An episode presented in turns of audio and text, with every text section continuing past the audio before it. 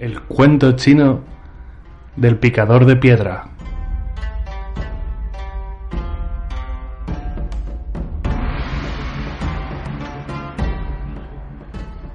Cuenta la leyenda que allá por China hace mucho mucho tiempo había un picador de piedra que trabajaba al pie de una montaña bajo un sol abrasador.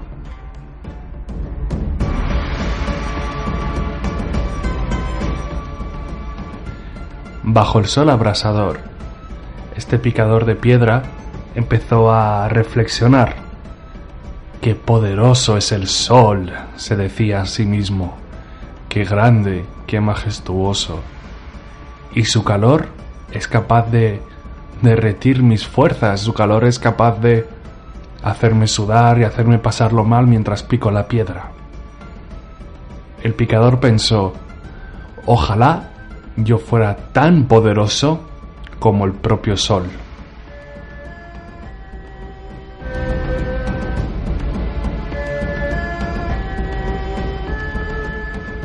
Ojalá yo fuera tan poderoso como el propio sol.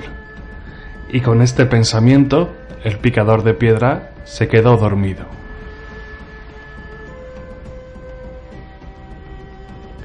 Cuando despertó, descubrió con asombro que por arte de magia este humilde picador de piedra se había convertido en el sol. Y cuando descubrió que se había convertido en el sol, estuvo extasiado de alegría. Su rostro en el cielo iluminaba toda la tierra, calentaba la tierra, los campos de arroz, los ríos. Y sin embargo, nuestro protagonista no estaba del todo contento.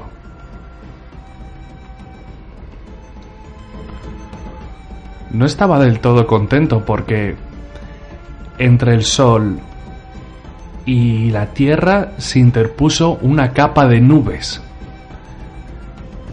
y empezó a sentir envidia, la verdad, porque dijo, qué poderosas son las nubes, ¿verdad? Son capaces de tapar al propio sol. ¿Cómo es posible que las nubes sean más poderosas que yo? Ojalá yo fuera tan poderoso como las nubes.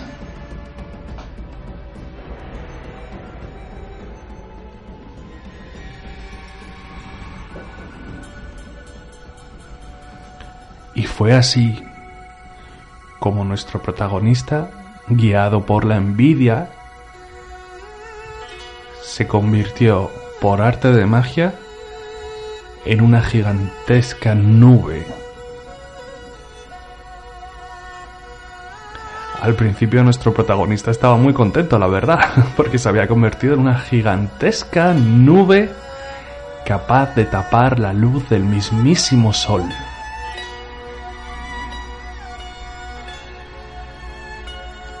Duró muy poco su satisfacción, porque enseguida se levantó el viento, y según se alzaba el viento, empezó a desplazar la inmensa nube en la que se había convertido nuestro protagonista.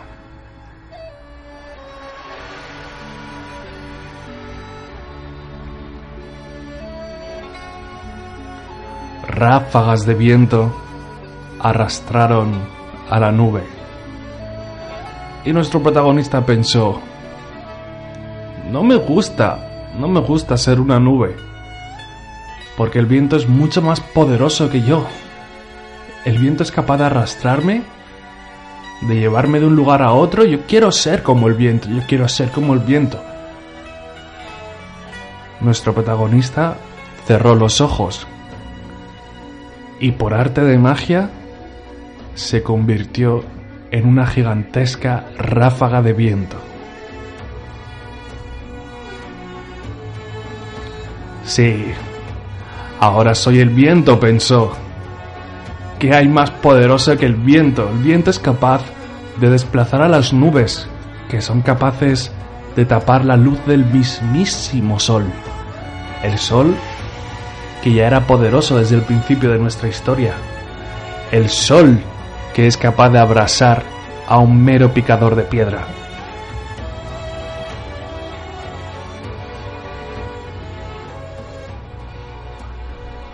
Y fue así como, en forma de viento, nuestro protagonista estuvo recorriendo toda China.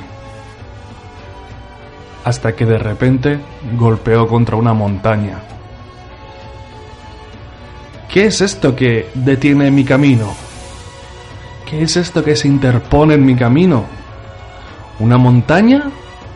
¿Acaso la montaña es más poderosa que el viento? La montaña ha frenado el viento. Y yo quiero ser tan poderoso como la montaña.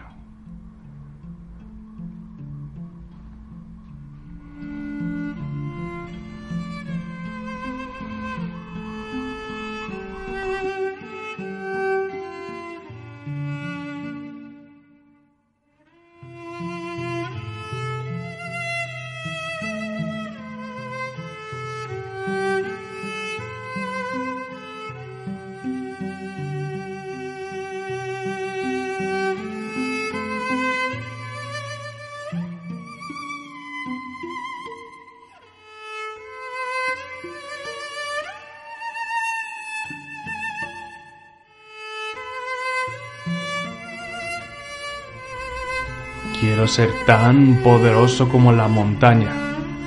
Recuerda que nuestro protagonista ya se había convertido en viento, pero ya no estaba contento. Ahora sentía envidia por las montañas. Y con esta idea se fue a dormir. Se fue a dormir pensando, quiero ser la próxima montaña. Y al despertar, al despertar de su plácido sueño, se había convertido en una montaña. Nuestro héroe, conservando su conciencia de humano, había adoptado la forma de una gigantesca montaña de roca. Y pensó, ya no hay nada más poderoso que yo. Soy una montaña Puedo detener el viento. El viento que mueve a las nubes, las nubes que tapan el sol. Y el sol que abrasa al picador de piedra, que era yo al principio.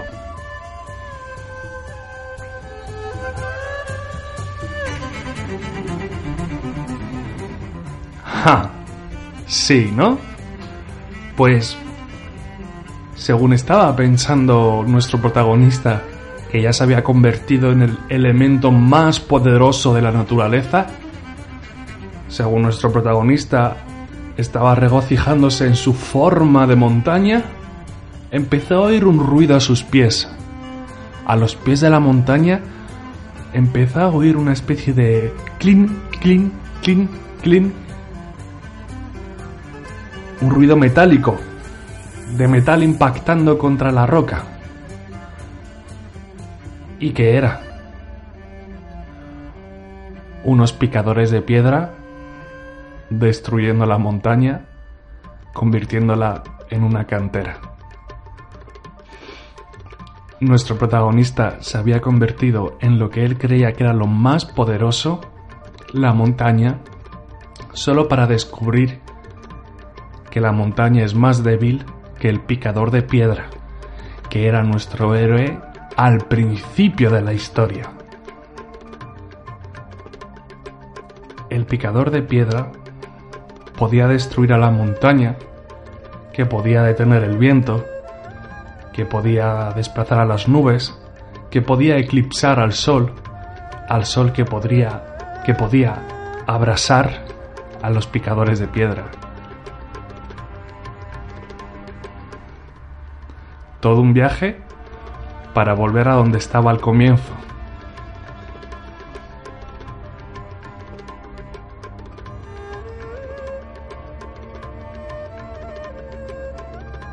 Y la moraleja, bueno, creo que ya te la puedes imaginar.